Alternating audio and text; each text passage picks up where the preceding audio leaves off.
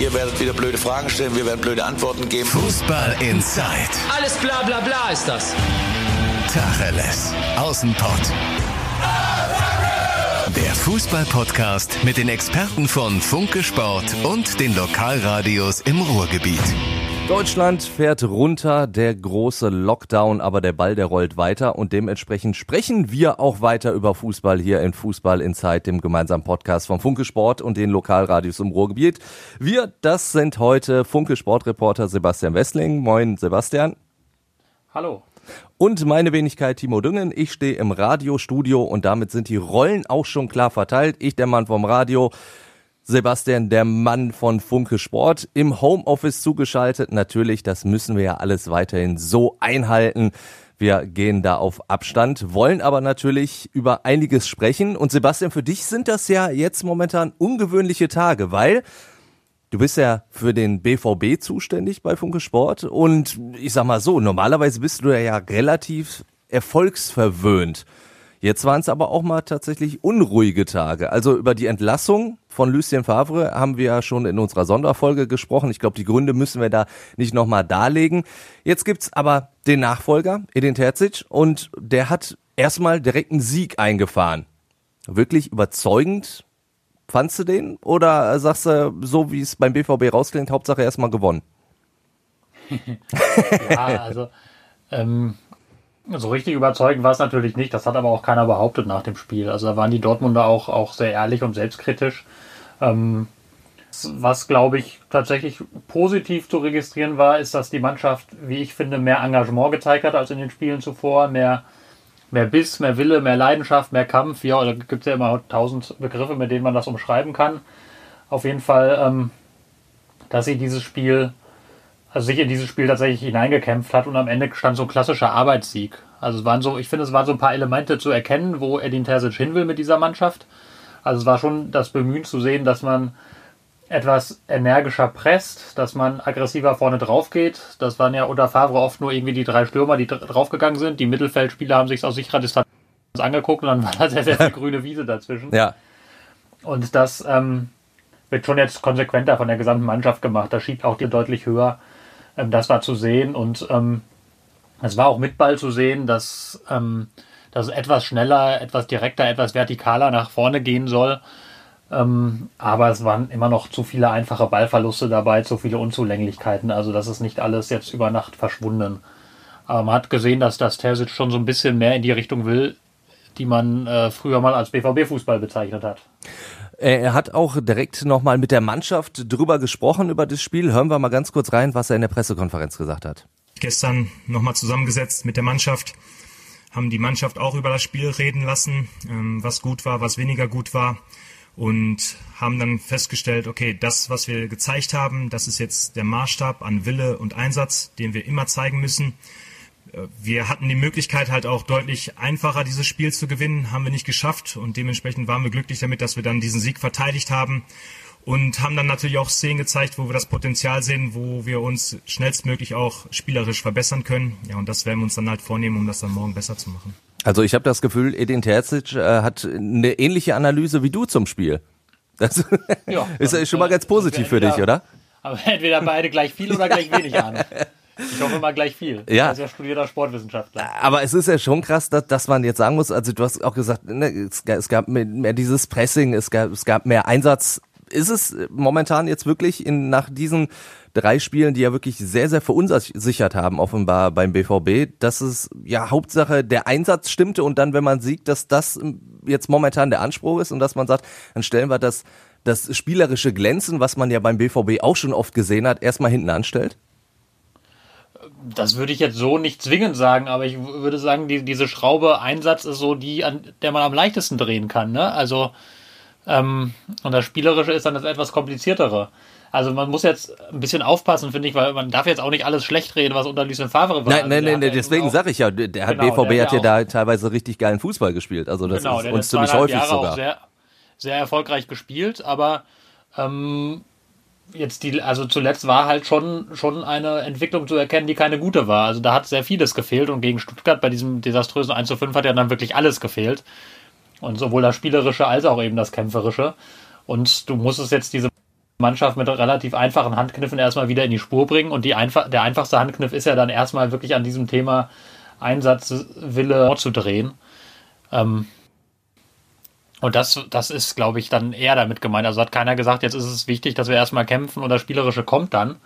Also man wollte dann eine spielerische Verbesserung zeigen, aber die dauert halt mal eben ein bisschen länger. Also man darf ja auch nicht vergessen, dass, dass Edin Terzic kaum Zeit hatte mit der Mannschaft. Also ja klar, das ging das sehr, sehr war schnell. am Samstag, dann, dann am Sonntag hatte, hatte Terzic seinen ersten Arbeitstag als Cheftrainer, dann machst du nicht viel mehr als Regeneration. Am Montag ist dann schon Abschlusstraining, am Dienstag das nächste Spiel. Ja. Das ist jetzt auch nicht viel besser. Jetzt hast du am nee. Mittwoch Regeneration, Donnerstag Abschlusstraining, Freitag schon wieder das nächste Spiel, nämlich bei Union Berlin. Also da hat er sehr, sehr wenig Zeit. Da kannst du hauptsächlich über, über Videositzungen so ein bisschen den Spielern aufzeigen, was sie besser machen sollen. Du kannst aber nicht wirklich auf dem Platz dran feilen, auf dem Trainingsplatz. Ähm, und dementsprechend darf man dann noch nicht die ganz großen Sprünge erwarten, sondern muss auch einfach da so ein bisschen realistisch sein. Aber ja, ich meine, Edin Terzic hat, hat ja selbst gesagt, er ist ein Spieler, äh, Quatsch, ein, ein Trainer, Trainer. Äh, oder, oder sein, sein, seine, sein Bild vom Fußball fußt darauf, dass er lieber ein Tor mehr schießt, ne? und nicht ein Tor weniger kassiert. Das war natürlich auch so ein bisschen, so ein bisschen mit schönem Gruß an Lucien Favre versehen, vielleicht nicht absichtlich, aber es ist ja so, dass Lucien Favre ähm, eher wirklich erstmal an Sicherheit gedacht hat. Und ähm, Lucien Favre war ein klassischer 1 zu 0 Trainer eigentlich. Er hatte aber das Problem, dass er einen 5 zu 3 Kader hatte. ja, das stimmt, ja. Also, Sehr schön ausgedrückt, und, ja. Ja, da passt, passt Edin Terzic vielleicht ein bisschen besser zu. Du hast diesen äh, indirekten, kleinen, vielleicht auch ungewollten Seitenhieb jetzt angesprochen von Edin Terzic so Richtung Favre. Äh, den gab's ja meines Erachtens auch von, von Michael Zorg. Den habe ich zumindest so wahrgenommen, als er äh, Terzic auch. vorgestellt hat und so. Der hat diesen, äh, diese, diesen Schuss Emotionalität, den es braucht. So. Genau. Das heißt ja wohl, der andere hat es nicht. Ja, ein Stück weit, das kann man zumindest so interpretieren. Und Michael Zorg ist lange genug im Geschäft, um zu wissen, dass äh, solche Sätze so ausgelegt werden. Und dass er, wenn er das nicht will, explizite Sicherung einbauen müsste. Die hat er nicht eingebaut. Es gab heute auch so einen schönen Satz. Ähm, da wurde er danach gefragt, wie ihm das gefällt, dass den Terzic eben die Spieler stark redet. Und da hat dann äh, Michael Zorc gesagt, ähm, ich guck mal eben. ja, schau noch mal eben nach. Ich, ich, ich habe es jetzt leider auch nicht im Ton. tatsächlich genau, genau zitieren. Ja. Ähm, wenn man die Spieler in ihre Qualitäten bestärkt, ist das immer zielführend.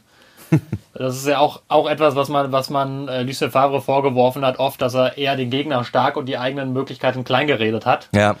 Auch so ein bisschen, um die Ansprüche natürlich zu dämpfen, aber das ist, ähm, ja, so, so sah der Fußball dann halt auch irgendwann ein bisschen aus. Also das war ja auch, auch nachdem man gegen, gegen Hertha 5 zu 2 gewonnen hat, nachdem man gegen Brügge 3-0 in der Champions League gewonnen hat, da hat Lucien Favre danach trotzdem seine Mannschaft irgendwie konsequent klein geredet. Und dann hat sie irgendwann auch konsequent kleinen Fußball gespielt. Also das ist natürlich ist der Wirkungszusammenhang nicht ganz so einfach. Aber so ganz von der Hand weisen lässt sich das auch nicht. Und das hat die, äh, die Chefetage schon auch dann, dann sehr, sehr erzürnt. Und das, das wollten sie dann ungern so, so haben. Und das war auch ein Faktor, der dann zu dieser Trennung geführt hat.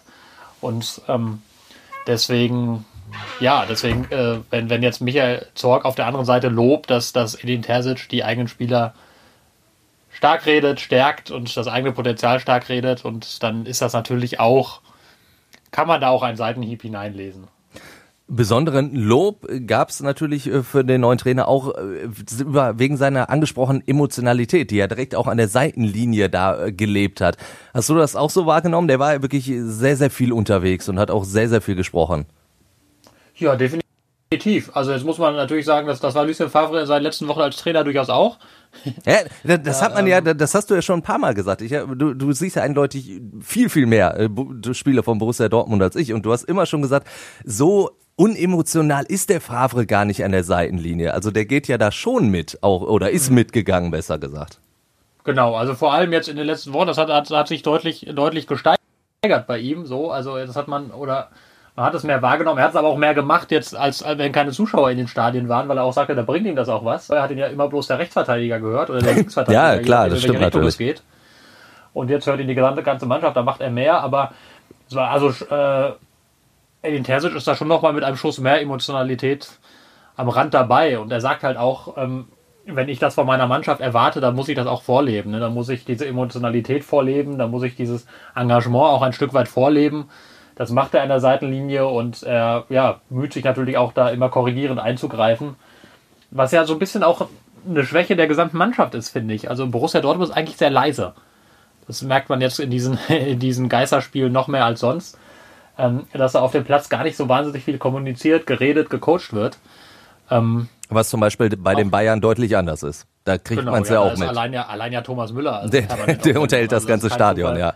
Kein Zufall, dass der Radio Müller heißt. Also der ist ja nur, nur, nur am Reden. Aber es ist ja auch, ist ja auch durchaus hilfreich, wenn dann immer einer sagt, da lang laufen, guck mal, da steht einer, da pass ja. auf, halte ich ein bisschen weiter rechts, Vorsicht hinter dir und so.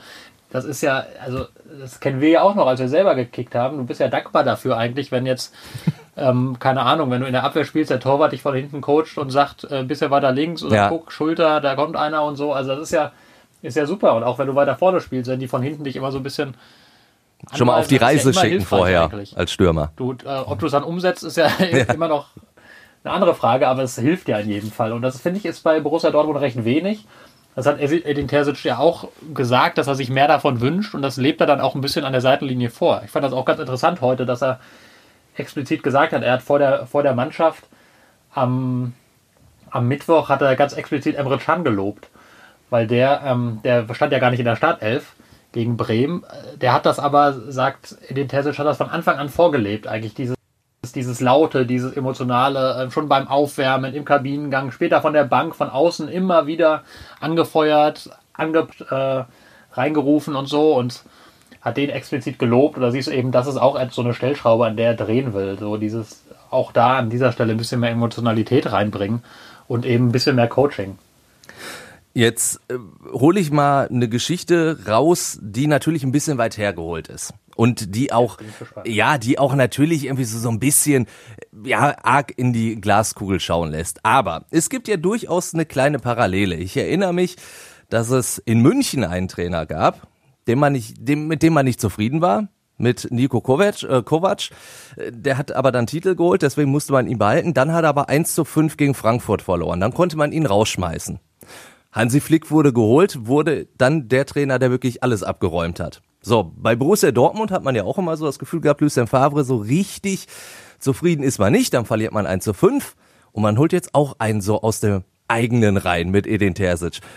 Dann wollt, lass uns mal an die Glaskugel gucken. Kann Terzic so ein zweiter Hansi Flick werden? Hm. Du hast ja heute schon gesagt, dass ich, dass, dass ich in meinen Aussagen, äh, dass die sich decken mit denen von Edin Terzic, dann zitiere ich direkt noch eine von ihm heute. Ja. Ich Hellseher stand nicht in der Stellenbeschreibung. ja, sehr schön. Nee, also, ähm, kann aber er es, natürlich. Es, es liegt also, dieses, meine, dieses ja Märchen schon, liegt halt so, so ein bisschen in der Luft. Ja. Ne? Das und das wünschen, das wünschen sich in Dortmund ja auch alle. Ne? Ja. Also das wäre, das wäre, das wäre ja für die BVB-Bosse wäre das ja wäre das ja äh, ein Traum, der in Erfüllung geht, wenn jetzt ein Trainer, den man selber da so ein bisschen aufgebaut hat, der, der schon in der Jugend gearbeitet hat und so, wenn der jetzt äh, als Trainer durchstartet, das wäre ja, das wäre ja fast schon ein Fußballmärchen und das wäre ja, also Fußballmärchen ist ein bisschen hochgegriffen, ne? aber das wäre so eine schöne Erzählung, also Ja. das, das kannst du dir als Club ja gar nicht besser malen. Ähm, also, aber ob es klappt, klar, kann man jetzt nicht sagen. Also ich, was, was für Edin Terzic spricht, also ich finde, er passt gut zu diesem Club, er passt gut zu den Verantwortlichen, er passt gut zu dem Umfeld, wo eben Emotionen gewünscht werden. Der Fußball, den er spielen lassen will, ist der, nach dem man sich wirklich sehnt in Dortmund. Also das, das kann man, kann man ohne Übertreibung so sagen. Da haben sich die Leute ein bisschen nach verzerrt, dass es wieder aktiver, direkter, mutiger, emotionaler wird. Weil selbst in den erfolgreichsten Zeiten unter Favre und also ich meine, er hat ja im Prinzip hat er in der Bundesliga immer das, das erreicht, was mit Dortmund erreicht werden muss Ja. und meistens auch nicht viel besser erreicht werden kann, ähm, nämlich die Vizemeisterschaft. Aber selbst wenn es, wenn es wirklich gut lief, dann war, waren die Leute immer so latent genervt. Erstens von, von der unkommunikativen Art von, von Lucien Favre oder von der sehr, sehr spröden, sperrigen Art, die er nach draußen dargestellt hat und auch von dem Fußball, den man halt äh, mehr ertragen als, als äh, begeistert verfolgt hat. Ähm, und noch einmal, also ich, ich will jetzt wirklich nicht alles schlecht reden. Ich finde, Lucien Favre hat unterm Strich ja eigentlich gute Arbeit geleistet in Dortmund. Er hat die Mannschaft sehr schnell stabilisiert. Damals nach einem wirklich wilden Jahr unter Peter Bosch und Peter Stöger. Ja. Und er hat im Wesentlichen das erreicht, was du als Dortmund-Trainer erreichen musst. Hat ja auch einen sehr guten halt Punkteschnitt, ne? Also das Genau, ja, Punkteschnitt ist halt immer so eine Sache. Er hat, glaube ich, auch den, den, den besten Kader, den, den ein BVB-Trainer in der Geschichte des Clubs zur Verfügung hatte. Ähm, aber das, das ist halt so, so, ist halt so ein zweischneidiges Schwert, weil du siehst ja auch, ähm, Jürgen Klopp wird ja immer gefeiert, aber die Punktzahlen, mit denen Jürgen Klopp Meister geworden ist, die würden inzwischen halt einfach nicht mehr reichen, um Meister zu werden. Das ist ja halt auch immer das Fiese. Ja. Ne, also das ist, das, das macht so Quervergleiche halt so unfassbar schwierig. Ähm, wo war ich denn jetzt stehen geblieben? Wir waren bei, bei Edin Terzic äh, und den, den, dem Fußballmärchen, ob ein, ein zweiter Genau, Hansi Flick werden genau. kann. Also das kann, das kann natürlich, also wie gesagt, das wünschen sich alle und das kann natürlich auch funktionieren, weil, weil Edin Terzic vieles mitbringt, was in so einem Club Erfolg bringen kann. Andererseits muss man aber halt auch ganz klar sagen, als Hansi Flick da übernommen, also Hansi Flick hat auch einfach nochmal eine ganze ordentliche Portion mehr an Erfahrung. Das ist ja auch, auch nicht wegzudiskutieren. Der war eben Co-Trainer unter, unter Joachim Löw beim, beim Gewinn der Weltmeisterschaft 2014 und wie man ja inzwischen auch sieht, war seine Rolle jetzt auch nicht ganz so unwichtig. Also er Ja. hat da schon, war da schon eine prägende Figur. Das haben die Leute auch damals immer schon gesagt. Und nachdem er, seitdem er weg ist, wird das auch immer offensichtlicher.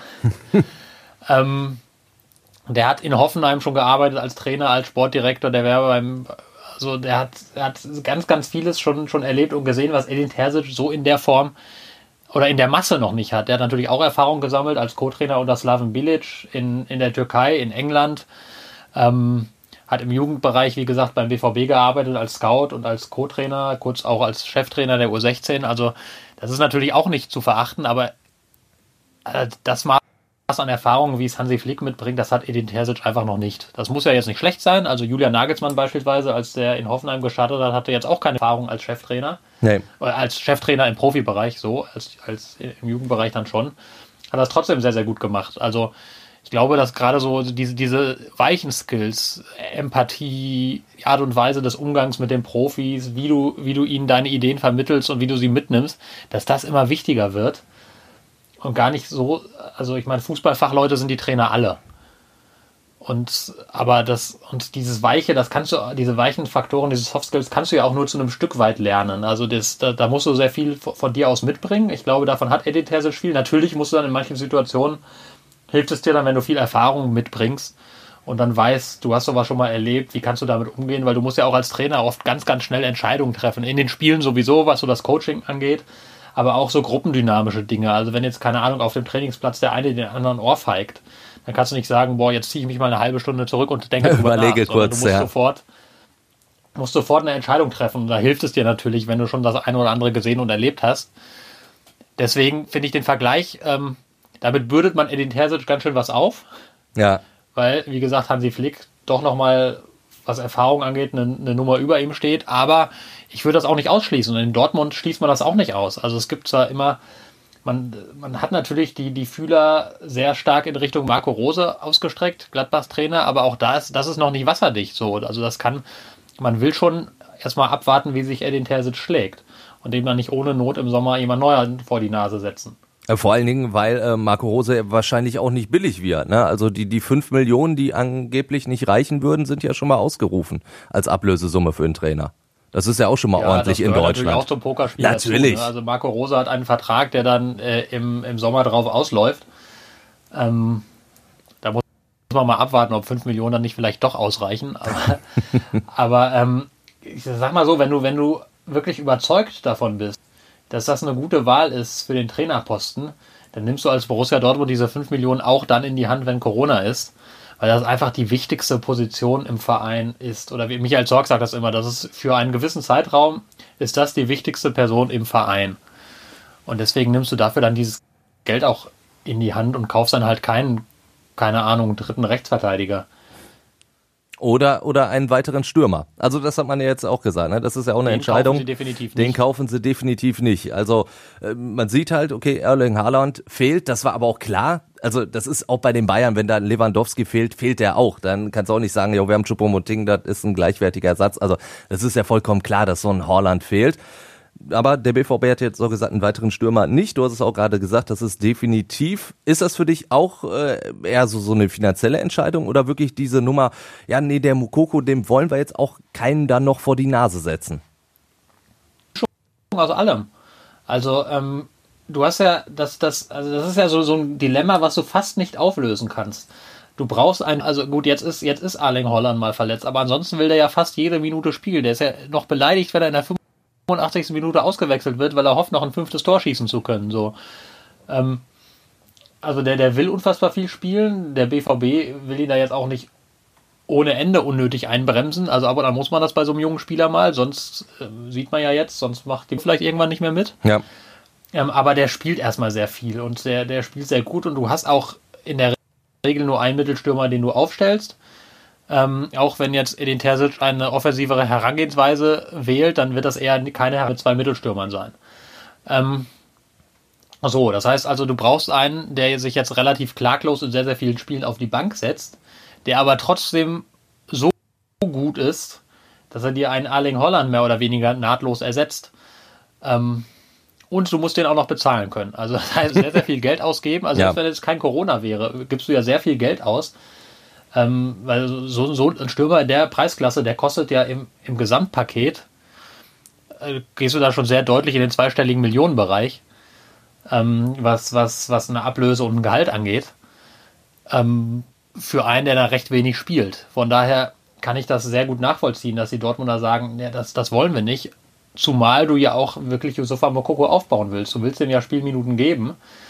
Ähm, du willst ihn heranführen, du willst ihn immer mal wieder zum Einsatz kommen lassen. Und das ist ja dann noch, dann ist ja noch absurder, wenn dann noch ein anderer teurer Stürmer auf der Bank sitzt, den du dann in solchen Situationen nicht bringst. Oder du bringst ihn halt und hast dafür dann keine Spielzeit, die du dem Jungen gibst.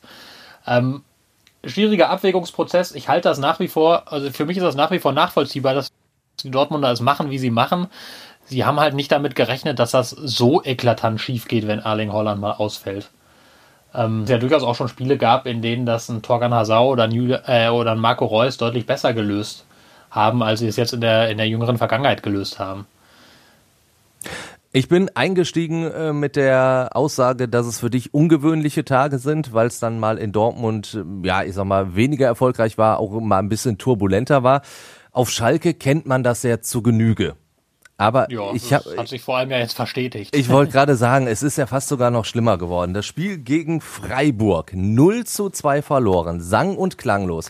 Und bevor das Spiel war, ich habe mich noch nachmittags mit meinem Vater unterhalten und der sagte so, und schaffen die Schalker das heute? Und da habe ich gedacht, so, ich glaube, Freiburg ist ein machbarer Gegner und es gab ja, es gab ja diesen kleinen Aufwärtstrend. Obwohl man ja gegen Leverkusen und Gladbach richtig einen auf die Mütze gekriegt hat, waren das ja schon Aufwärtstrends. Und dann dieses 2 zu 2 in Augsburg, ja gut, da hat man immerhin bis kurz vor Ende geführt. Das war ja dann auch schon mal ein Aufwärtstrend.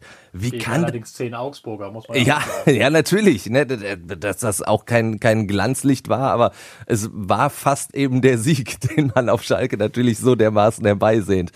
Aber dann gegen Freiburg wirklich äh, so eine naja, auch wirklich lustlose äh, hinten raus äh, Partie abzuliefern in einem Spiel ein, gegen einen direkten Konkurrenten, das ist schon Offenbarungszeit.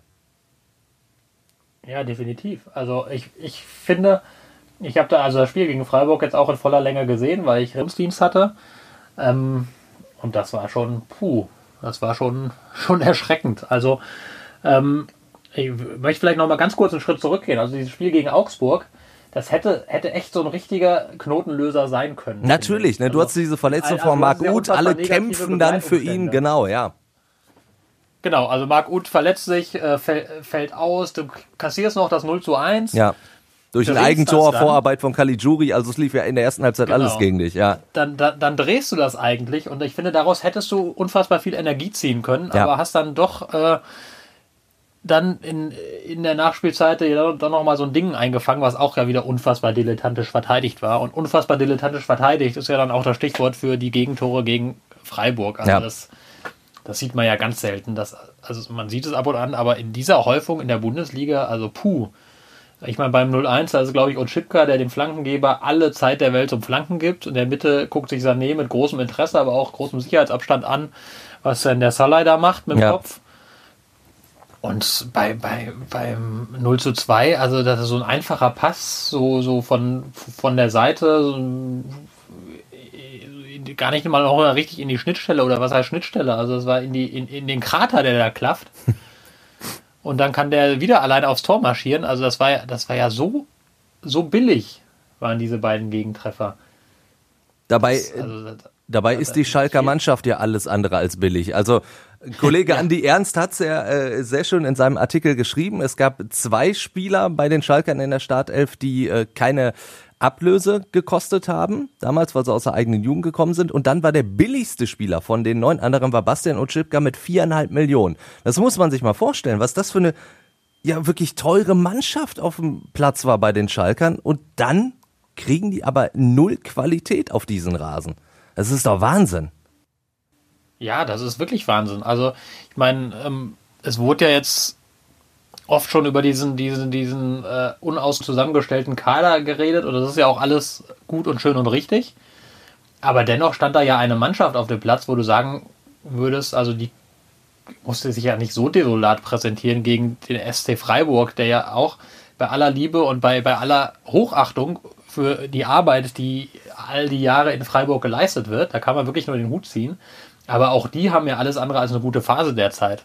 Richtig. Ähm, und waren aber eklatant überlegen und zwar in allen Belangen. Fußballerisch, die, da war eine klare Spielidee zu erkennen, da war eine klare Idee gegen den Ball zu erkennen. Die haben mit Ball deutlich zielstrebiger gespielt. Also es waren ja nicht nur zwei zufällige Tore, sondern die haben ja auch also das Spiel über weite Strecken bestimmt, finde ich. Du hast mal so, ich glaube, so in der ersten Halbzeit gab es mal so eine Phase, wo du dachtest, okay, jetzt befreit sich Schalke so ein bisschen und erhöht den Druck und kam ja auch so zu ein, zwei so Halbchancen.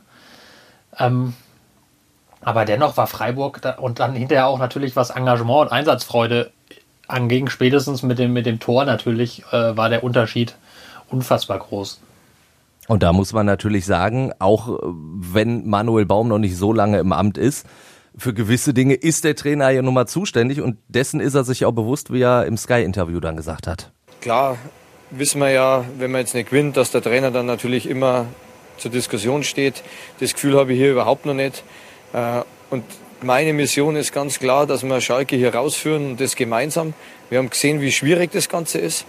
Aber äh, wir sind nur meilenweit weg vom, vom Aufgeben oder Resignieren. Ja, aber allerdings, das habe ich jetzt leider nicht mehr im Ton, äh, hat er auch in diesem Interview gesagt, dass seine Spieler seine Anweisungen einfach ignoriert haben. Also er hat gesagt, die, die Außenstürmer, die sollten eigentlich nach hinten arbeiten und äh, quasi im kompletten Spiel haben sie es nicht gemacht. Vor allen Dingen in der zweiten Halbzeit. Also der war ja richtig angefressen und fühlt sich von seiner Mannschaft im Stich gelassen. Ist das nicht schon fast immer so die letzte Patrone, die du als Trainer feuern kannst, deine Mannschaft dann öffentlich anzuzählen in so einem Fall? Hm. Ja, auf jeden Fall. Zumal ich mich dann frage, warum reagiert er dann nicht? Also ich glaube, er hat der Rabbi Matondo, der einer dieser Außenstürmer war und der ja. wirklich vollkommen neben der Spur war, den hat er 85 Minuten spielen lassen. Also dann kannst du ja auch als Trainer auch mal, wenn, wenn du feststellst, der befolgt deine Anweisungen nicht, dann, dann kannst du den ja auch mal nach 30 Minuten auswechseln. So wie er es mit Aminarit ja auch schon mal gemacht hat, ne? Also, aber da musst du ja, ja vielleicht manchmal so ein, so ein Zeichen setzen. Ja. Also, und gerade, gerade Rabi Matondo hat sich aufgedrängt für eine Auswechslung, blieb aber 85 Minuten auf dem Platz. Also, da muss man durchaus auch das eine oder andere hinterfragen, was Manuel Baum in diesem Spiel halt gemacht hat. Und gut, er mag jetzt keinerlei Zweifel an seiner Person spüren. Ähm, wir spüren die schon. Also, ja. das kann ich sagen, das kann man jetzt auch schon bei uns, bei uns online nachlesen. Auf, auf watz.de, nrz.de. Ähm, und dann auch morgen in der Zeitung, dass Manuel Baum eindeutig angezählt ist und dass im Aufsichtsrat auch schon über Alternativszenarien diskutiert wird. Weil, also, es glaubt ja keiner, dass jetzt Manuel Baum immer weitermachen kann und der Club nicht irgendwann doch nochmal noch eine weitere Patrone versucht. Ja, weil die, die musst weil, du ja irgendwann abfeuern. Also äh, ja, es genau. geht ja nicht. Du hast, Manuel Baum hat jetzt die, äh, die Statistik von vier Unentschieden, sechs Niederlagen. Also dieser Trainerwechseleffekt, der ist ja vollkommen verpufft und, und Schalke, äh, irgendwann wird der Abstand ja auch viel zu groß. Also es gibt ja schon erste Stimmen, die sagen, direkten Klassenverhalt, äh, Erhalt kannst du ja schon mal jetzt abhaken, es geht nur noch um die Relegation. Also das ist natürlich auch schon relativ drastisch, aber Schalke droht ja wirklich schon so einen Anschluss zu verlieren. Und wenn du jetzt gegen Bielefeld mhm. nicht gewinnst, meines Erachtens musst du dann reagieren. Also dann, dann, dann ist Manuel Baum eigentlich auch nicht mehr zu halten. Ja, normal. Also es gab ja immer so eine Rechnung jetzt, dass du aus diesen drei Spielen gegen Augsburg, gegen Freiburg und gegen Bielefeld eigentlich so sieben Punkte holen solltest. Und eigentlich hätten es schon da neun sein müssen, ne? Also ja, äh, fast. Eigentlich, ja. ja, genau. Ähm, aber hast jetzt, hast jetzt bislang nur einen. Also auf die sieben wirst du nicht mehr kommen, das wird jeder Rechenkünstler feststellen. Ähm, vier wären eigentlich zu wenig. Jetzt wärst du schon saufroh, wenn du vier holst. Ja. Das ist, also ich meine, der, der Schalker Vorteil ist ja, dass, dass äh, einige Mannschaften wirklich sehr, sehr, sehr schwach unterwegs sind, unter anderem eben Bielefeld. Und dass du da, wenn du, wenn du jetzt, wenn du jetzt gegen Bielefeld gewinnst, dann bist du ja mit denen zumindest schon mal punktgleich und bist und, und könntest auch an Mainz vorbeiziehen und dann ähm, sieht die Lage schon etwas weniger düster aus. Auch, auch Köln und Bremen sind ja durchaus in Reichweite. Ähm, das heißt, das ist bislang das Schalker Glück, dass, dass sie eben nicht als einzige Mannschaft ähm, so, also relativ wenig punkten. Allerdings äh, haben alle Mannschaften jetzt bislang auch mal ein, zwei Spiele gezeigt, wo sie, wo sie deutlich weniger desaströs aufgetreten sind, als Schalke bislang in, in, voller Regelmäßigkeit tut. Und wenn ich Schalke gegen Freiburg jetzt gesehen habe, dann weiß ich nicht, woraus du da Hoffnung ziehen willst. Dass es gegen Bielefeld besser klappt, gegen ja. Bielefeld gewinnen. Also da, da, da, dieses Spiel hat überhaupt gar keinen Anlass zur Hoffnung geboten. Also da, da, tau, damit taumeln in Richtung zweiter Bundesliga. Ähm, und von daher wird natürlich die Diskussion um Manuel Baum jetzt auch sehr schnell und mit sehr großer Wucht aufkommen. Also das, das, das geht ja gar nicht anders. Also bislang sitzt, also Jochen Schneider sitzt bislang noch relativ fest im Sattel, dem traut man wohl auf Schalke noch zu, dass er das Ruder herumreißt.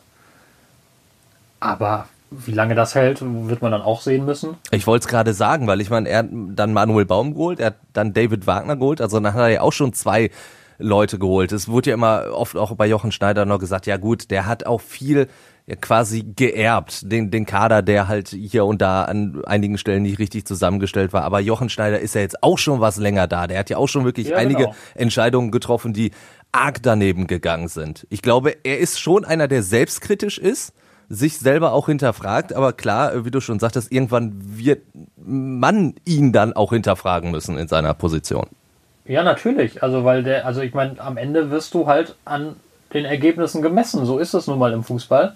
Das ist nicht immer schön, aber woran denn am, am Ende auch sonst? Also und es, neben den Ergebnissen ist ja auch alles andere desaströs. Also derzeit kann ja, kann ja Jochen Schneider wenig Positives ins Feld führen, wo er sagen kann, guck mal, da sieht man aber meine gute Arbeit. Ja. So, das, das ist natürlich an einigen Stellen unfair, weil du hast es gesagt, äh, als er übernommen hat, da lag schon sehr vieles im Argen. Dann kam die Corona-Krise, was dazu führte, dass er auf einmal nicht das Geld ausgeben konnte, was man ihm eigentlich zugesagt hatte, sondern im Gegenteil auch noch jede Menge sparen musste oder, oder Geld einnehmen musste. Ähm, da war es natürlich nicht einfach. Aber klar, er ist jetzt eine Weile im Amt. Er hat einige Transferperioden durchgemacht. Also dieser Kader ist jetzt auch einfach zu, zu weiten Stücken sein Kader und seine Mannschaft. Das ist sein Trainer.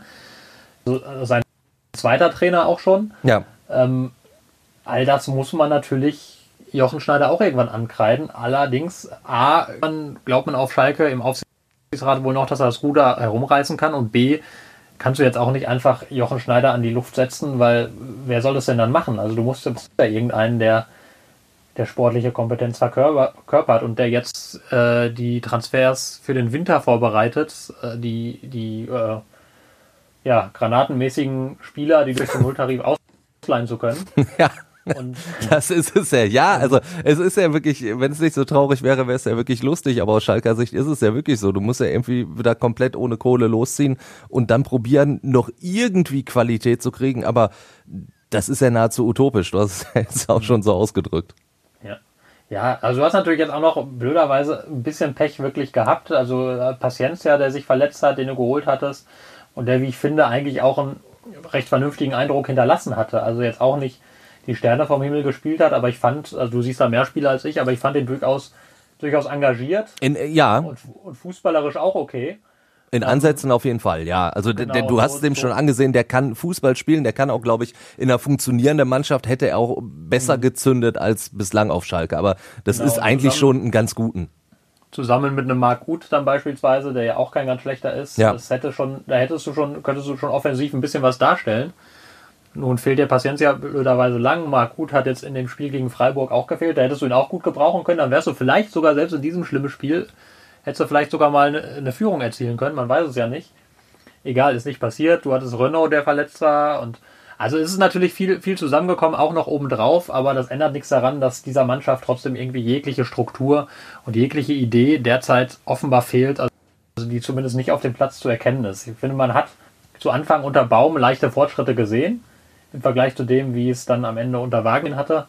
Aber du hast es ja auch gesagt, irgendwie ist dieser Wechsel, was die Ergebnisse angeht, komplett verpufft und jetzt auch die letzten Spiele waren jetzt auch einfach überhaupt nicht mehr gut. Ähm, woraus soll man denn Hoffnung schöpfen und wo sind die Argumente, dass es jetzt so, wenn, wenn es so weitergeht mit den handelnden Personen, besser wird?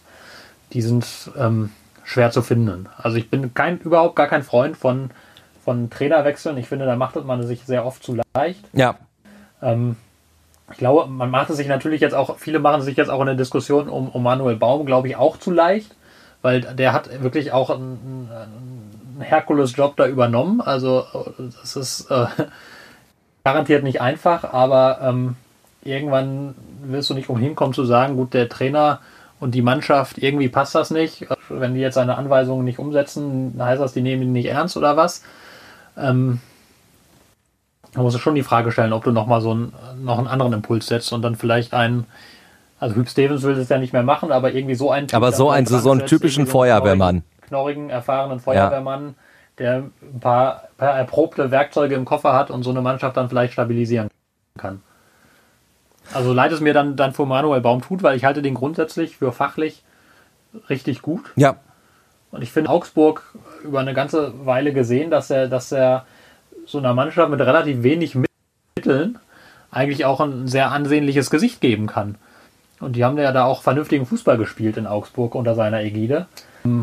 Aber auf Schalke funktioniert es bislang leider überhaupt noch nicht. Und ja, also Arminia Bielefeld ist jetzt natürlich so ein absolutes Do-or-Die-Spiel, wie der Engländer sagt. Also wenn du da nicht drei Punkte holst, dann, dann ist wirklich die Frage, wo willst du die denn überhaupt noch holen?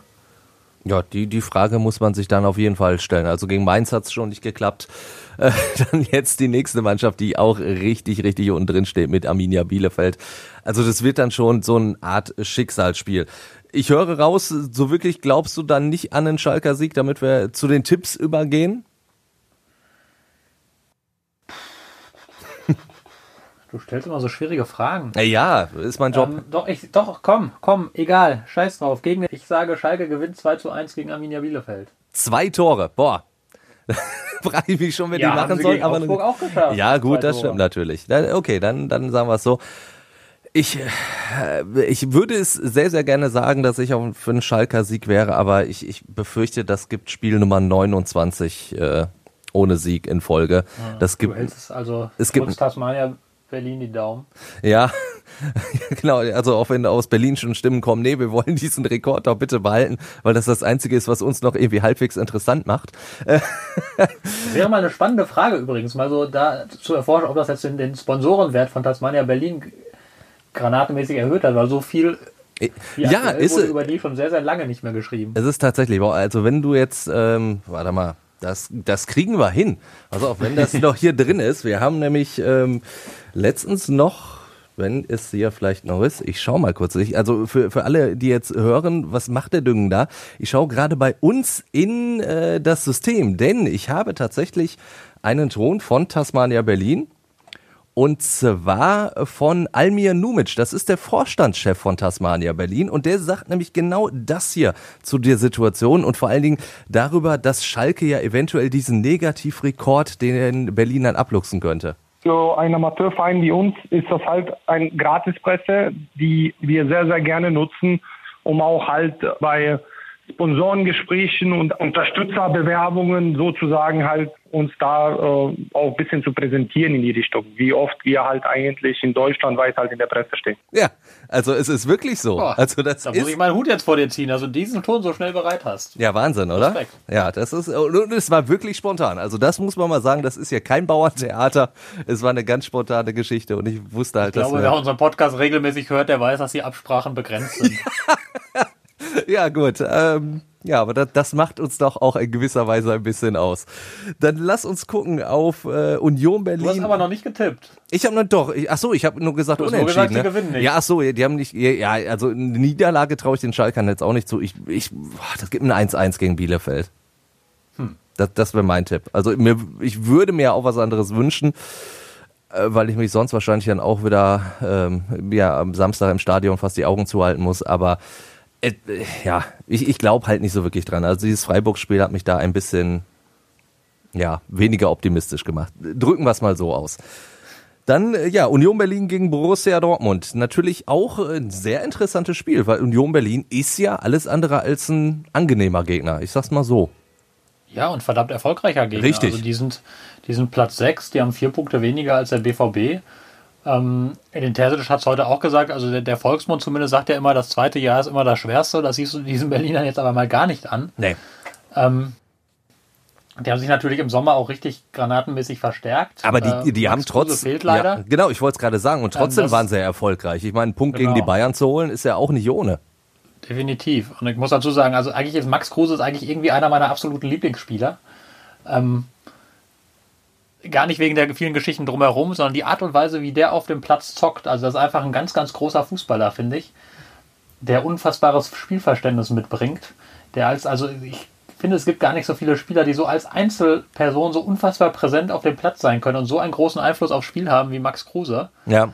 Und ich glaube, der, aus der hätte durchaus noch mehr aus sich herausholen können in seiner Da- Karriere. da- das auf jeden Fall, ja. Stelle, ähm, andere Entscheidungen getroffen hätte oder sich, sich etwas anders verhalten hätte. Aber egal, er wird Aber auch fehlen. das macht ihn ja aus, Und- ne? Aber Genau, ja, klar, das macht ihn aus und das, das irgendwie, das ist ja auch eine schöne Geschichte da in Berlin, dass er, dass er da jetzt äh, mitschnickst, obwohl er jetzt eben halt leider ausfällt. Ähm, aber trotzdem, also Berlin, glaube ich, ein unangenehmer Gegner, nicht, nicht, also sehr unangenehm zu spielen. Also jetzt ist vielleicht für den BVB mal ein Vorteil, dass das, dass da keine Zuschauer sind. Weil vor, vor etwas über einem Jahr habe ich das ja erlebt, da mit Dortmund schon mal bei Union Berlin und da hat damals der, der Club den ersten Sieg ersten Bundesligasieg der Vereinsgeschichte gefeiert vor vollkommen euphorisierten Zuschauern. Das war, das war wirklich so ein richtiger kleiner Hexenkessel. ja, die alte Försterei, die Den kann gibt's- schon was, ja. Definitiv. Also den gibt es jetzt so in der Form nicht. Das ist ja auch das Interessante an der Dortmunder Saison bislang, dass sie äh, auswärts deutlich erfolgreicher sind als zu Hause. Ähm, ja, und jetzt ja, muss man dann muss man dann mal schauen. Ich glaube trotzdem trotzdem an den Dortmunder Erfolg. Allerdings auch keinen besonders euphorischen. Ich würde sagen, das gibt mh, ja doch sagen wir mal ein 3 zu 1. Komm. 3 zu 1, oh, das ist aber ist ja dann schon, also das ist schon, ja, ja, halbwegs genau. Ich hab, euphorisch. während, während, ich, während ich so redete, habe ich mich vom Gegenteil überzeugt. Ich wollte, eigentlich wollte ich 2 zu 1, aber das habe ich schon bei Schalke getippt und das nochmal zu machen ist ja dann auch blöd. Also mache ich 3 zu 1. Ja, ähm, da mache ich es so. Ich, ich glaube tatsächlich, äh, dass Union Berlin so unangenehm ist, dass es nur für einen Punkt für den BVB reicht. Ich sag da 2 zu 2. Boah, Ja, okay, bin ich gespannt. Ja, Die erste Terzic-Krise. ja, genau, haben wir nächste Woche wieder was zu erzählen. Ist doch Liebe Hörer, wunderbar. das war ironisch. So schnell machen wir das. Nein, Gott. Äh, zweite Liga, Bochum gegen Heidenheim, auch direkt schon morgen Abend. Ja, beim VfL Ja, weiß man ja. Wundertüte. Ja, äh, Wahnsinn, oder? Also da, äh, VfL zu tippen, also da kannst du, da kannst du wirklich genauso gut würfeln einfach. Also da, da sehe ich, sehe ich nicht, wie das. Also ich, ich glaube daran, dass jetzt eine Reaktion kommen wird nach diesem Spiel. Die, die muss aber auch kommen und dann wird der VfL 1-0 gewinnen. Da äh, unterschreibe ich einfach. Nehme ich nämlich genauso mit. Dritte Liga, da äh, steht noch gar nicht je. fest, ob der MSV spielen wird. Am Montag würde er spielen gegen Magdeburg zu Hause, das letzte Spiel vor Weihnachten. Äh, Bei Magdeburg gibt's aber einen Corona-Fall, deswegen ist die Mannschaft noch in Quarantäne. Das heißt, wenn ihr euch die Folge anhört, kann vielleicht schon entschieden sein, dass der MSV nicht spielt. Aber wir gehen jetzt mal eben an diesem Donnerstagabend davon aus, dass er spielt. Und ich bin jetzt da mal ganz, ganz optimistisch und äh, setze auf ein 2 zu 1 für den MSV in einem Spiel. Ich meine, Magdeburg, vor zwei Jahren haben die beide noch in der zweiten Liga gegeneinander gekickt. Jetzt ist das Abstiegskampf in Liga 3. Das ist schon sehr, sehr bitter. Aber ich, ich glaube, dass der MSV so langsam unten rauskommt. Und wünsche es mir natürlich. Ja, also da, da muss man ein bisschen abgewandelt fast was ähnliches wie über Schalke sagen. Also wenn du jetzt gegen, gegen Magdeburg, die aus der Quarantäne kommen, nicht gewinnst, da musst du dir halt auch die Frage stellen, gegen wen denn dann? Ja. Ja, äh, diese, diese Geschichte aus der Quarantäne kommen, das, das kann ja lustigerweise manchmal Kräfte freisetzen. Also der MSV hat seinen ersten Sieg auch geholt, als er aus der Quarantäne kam, in Unterhaching, äh, wo Spieler noch mit dem Privatauto nachgefahren sind, mit Tasche im Kofferraum. Und dann hat man in Unterhaching gewonnen. Also das kann natürlich auch manchmal äh, hier und da in Situationen nochmal so, so einen emotionalen Push geben, tatsächlich. Ja, da sieht man natürlich, wie verrückt einfach diese Liga ist. ja das sowieso. Ähm, Ich bin allerdings beim MSV weniger optimistisch als du. Da würde ich auf ein 1-1 gehen. Okay, gut. Obwohl Ja. ich natürlich den Duisburgern sehr gönne, da endlich mal unten rauszukommen. Aber ja, Äh, Vor allen Dingen, weil wir ja äh, schon sehr, sehr gerne in der nächsten Saison ein Derby gegen Rot-Weiß Essen sehen würden. In der dritten Liga. Womit wir dann äh, sind bei RWE gegen Wegberg Beek. RWE kann ich mir momentan nicht vorstellen, dass sie sich so wirklich stoppen lassen. Deswegen sage ich da, komm, da bin ich mal optimistisch richtig 3-0. ja, also genau, man kann sich das nicht vorstellen äh, nach den Leistungen der letzten äh, Wochen. Man kann es sich aber sehr gut vorstellen nach den Leistungen der letzten, Der letzten Jahre. Jahre, ja, natürlich. wo ja Rot-Weiß Essen zuverlässig irgendwann dann doch mal abknickt. Aber ich habe auch das Gefühl, die sind derzeit einfach, die präsentieren sich so unfassbar stabil.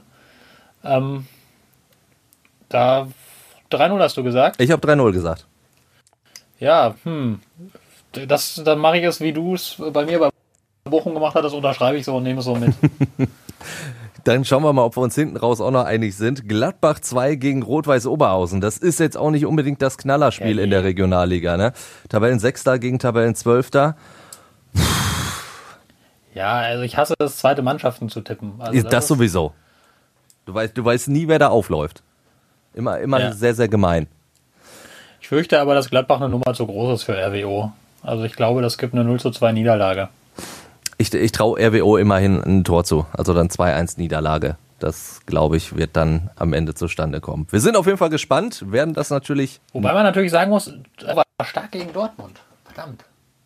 Ja, du, noch Darf kannst du ändern. Wir haben, mal äh, ändern? wir haben noch Ja, einen Dr. komm. äh, Fleischhauer oder wie der, wie der, der hieß, der, Notar notiert. von DSDS hieß. Äh, ja, genau, der Notar hat es noch nicht notiert. Dann gehe ich doch auf ein, auf ein 2 zu 2. Guck an. Ja, ich, bleib bei der 2-1-Niederlage. So, das, äh, damit wir hinten raus noch ein bisschen Diskrepanz haben. Sebastian, hat auf jeden Fall wieder sehr viel Spaß gemacht. Dito? Du hast dir den äh, Feierabend jetzt auch definitiv verdient. Und wenn ihr da draußen noch sagt, boah, die haben aber auch wieder viel erzählt und die haben aber auch teilweise Sachen erzählt, da bin ich nicht ganz so d'accord mit, dann äh, schreibt uns das doch einfach über Facebook, über Twitter. Wir freuen uns da auf jeden Fall. Und wenn ihr uns nette Kommentare und vielleicht auch hier und da nette Bewertungen hinterlasst, freuen wir uns genauso. In diesem Sinne, dann äh, bis nächste Woche. Ciao, ciao. Sagst du denn den Hörern noch, wie wir auf Twitter und Facebook heißen? Ja, Fußball in Zeit heißen wir. Das ist relativ einfach. Ne? Also da, da sind Ja, wir, da sind wir wenig kreativ, muss ich sagen. Nicht, du, nicht wie bei dir, du, Ein, ein schönes Motto für diesen Podcast. Fußball in Zeit, wenig. wenig kreativ. Na, es geht ja darum, ich glaube, dein, dein Twitter Flüstertweets, Ja, Ja. ein bisschen zu, zu kreativ. äh, wollte ich gerade sagen, ne? Da, da kommt man auch nicht direkt so drauf. Deswegen haben wir uns gedacht, bei Fußball in Zeit machen wir es ganz einfach. So wie wir heißen, fertig ist. Ciao, ciao. Ciao. Ihr werdet wieder blöde Fragen stellen, wir werden blöde Antworten geben. Fußball Inside. Alles bla bla bla ist das. Tacheles. Außenpott. Der Fußball-Podcast mit den Experten von Funke Sport und den Lokalradios im Ruhrgebiet.